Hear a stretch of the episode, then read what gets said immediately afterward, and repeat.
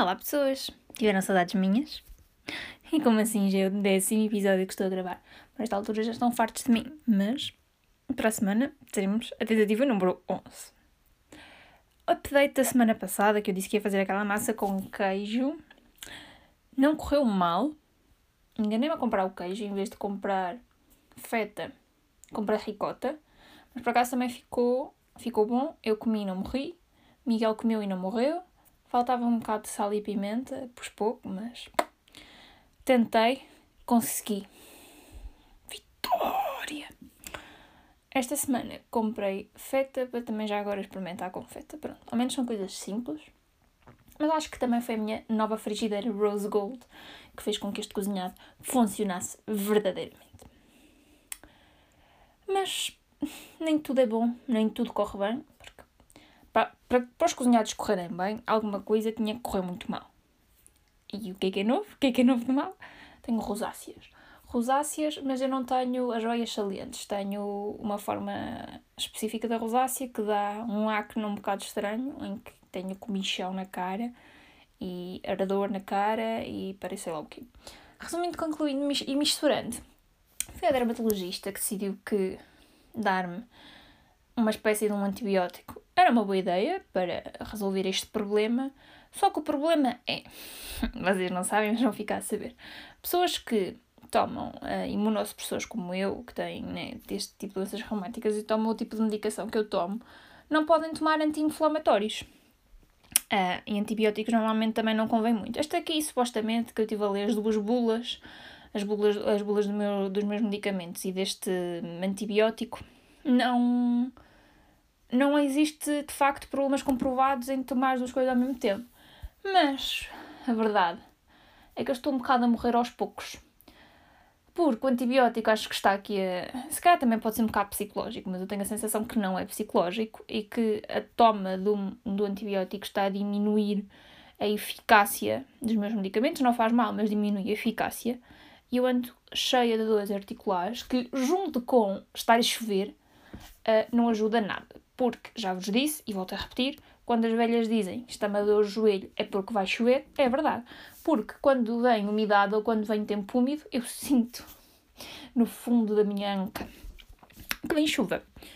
Mas pronto, nem tudo podia ser bom, não é? Eu não podia cozinhar e estar bem fisicamente. Não. Ou uma coisa ou outra. Por isso é assim, a contar que o cozinhado desta semana com queijo feta vai correr bem, alguma coisa de má vai acontecer de certeza, mas não vale a pena sofrermos por antecipação. Os meus vizinhos também continuam extremamente chatos. Agora, os de Coimbra também acham que martelar uh, durante o dia, quando eu estou em casa a trabalhar em teletrabalho, é uma boa ideia. E eu nem sei o que é que tanto, o que é que tanto martelam, porque supostamente eu acho que nós não podemos martelar nem podemos furar paredes uh, naquela. Mas se calhar até podemos, eu até podia ter quadros nas paredes e não tenho. Mas eu não entendo o que é que tanto martelam. Isso e eu não sei.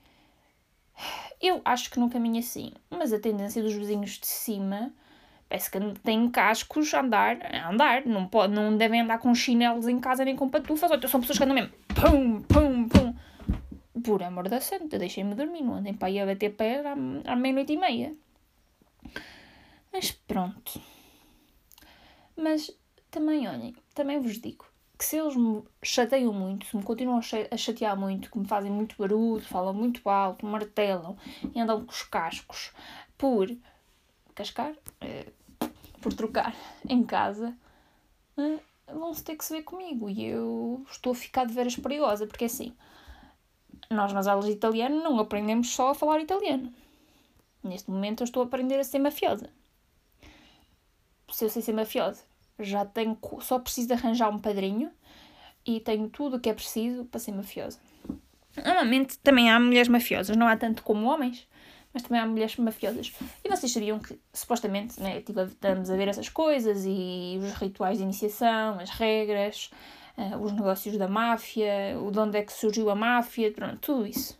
De facto, é muito importante na cultura italiana os mafiosos.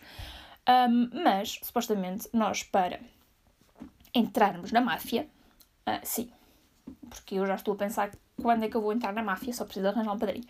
temos que ter um padrinho, é mesmo assim, os filmes do padrinho, ok, ele é padrinho de muita gente, temos que ter um padrinho que já esteja dentro da máfia, ou seja, nós já temos que conhecer pessoas na máfia que nos queiram apadrinhar para entrarmos.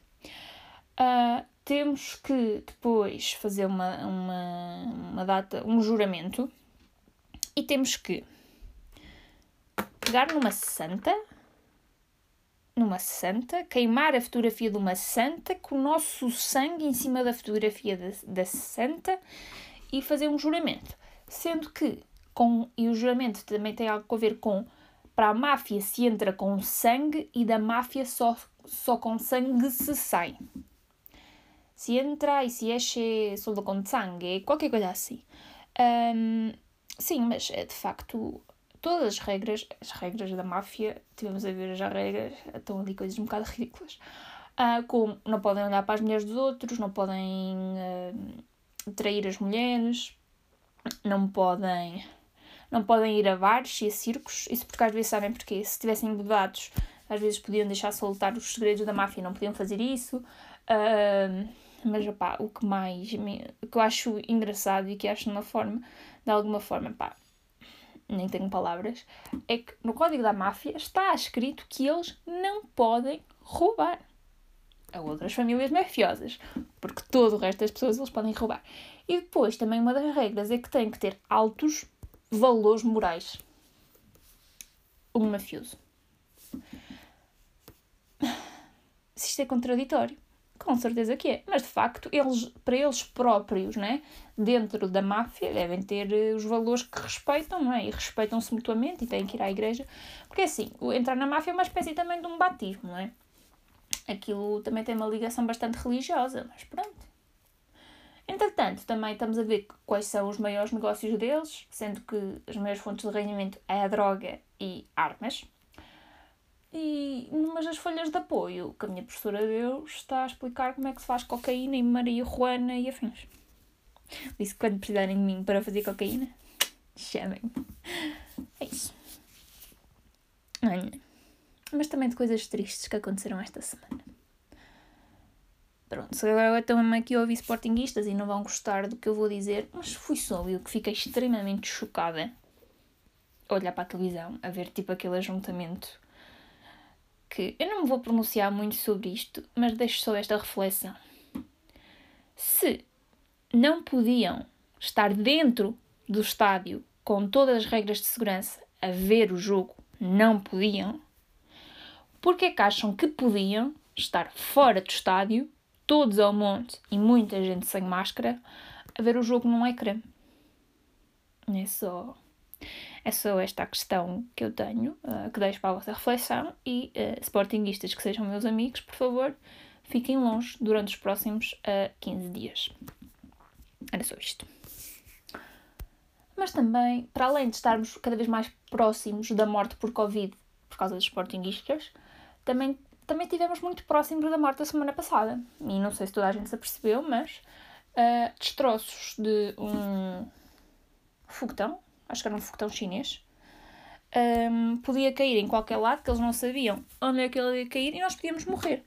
Até, é isso, um foguetão chinês. Até nos pediram para ficarmos dentro de casa, mas é assim, aquilo também eram bocados de foguetão tão grandes, também se, se calhar podia, se nos caísse em cima da nossa casa, também íamos à vida à mesma, porque destruía completamente a nossa casa a minha questão é como é que é possível, é também é de uma incompetência, como é que é possível, não é? Eles mandam aquilo, já sabemos que vai cair e que tem que cair no oceano, que cobre a maioria da, uh, da crosta terrena, não é crosta, da superfície da Terra é, são oceanos e normalmente, normalmente não, aquilo tem que cair nos oceanos porque se cair em, em solo vai destruir, vai matar pessoas, vai destruir casas, vai destruir cidades e um destroço de um foguetão não há de ser uma coisa assim tão pequena mesmo desintegrando-se quando entram na atmosfera, né? Um, e é, pronto, e tivemos mesmo muito, pro, muito próximos da morte e acho que nem nos apercebemos. Nos podia cair uma asa de um foguetão. Os foguetões não têm asas, ou se calhar têm. Mas entretanto, caiu nas Maldivas e depois, entretanto, também se morressem, só morriam as pessoas ricas que têm dinheiro para ir passar férias às Maldivas e que andam lá sem máscara a comer frutinha e a banhar-se naquelas águas azeis. Se estou com inveja, sim, bastante. Se eu queria estar nas Maldivas e andasse, fazer testes de Covid e andar sem máscara na praia e na piscina e ir comer frutinhas, sim.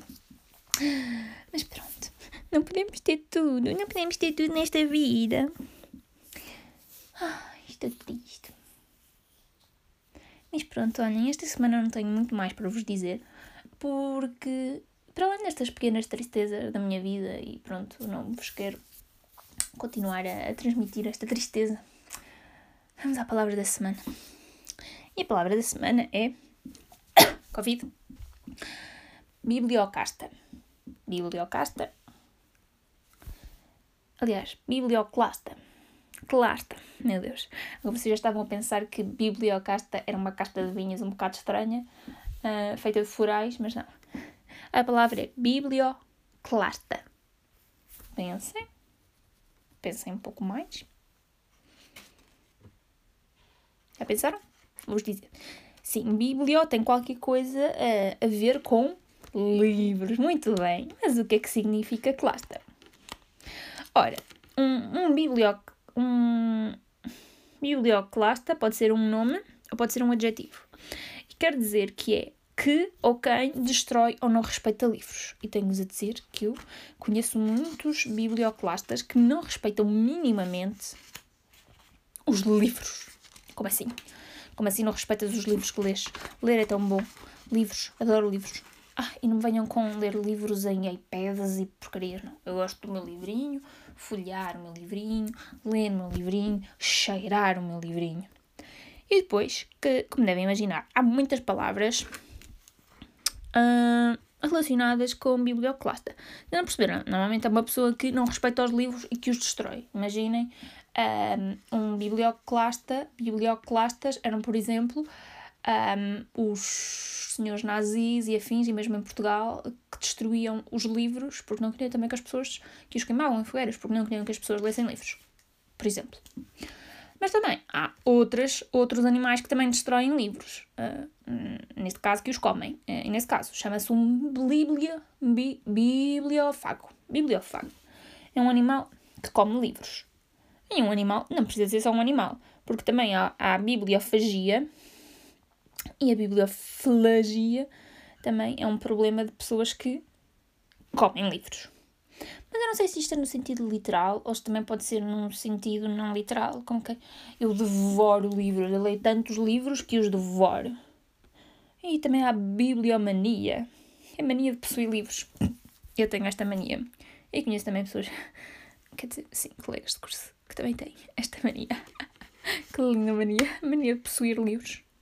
É pá, mas eu possuo e leio os livros. Mas ultimamente também não leio tantos livros quanto gostaria. Mas olhem, pronto. É, é pouco dá.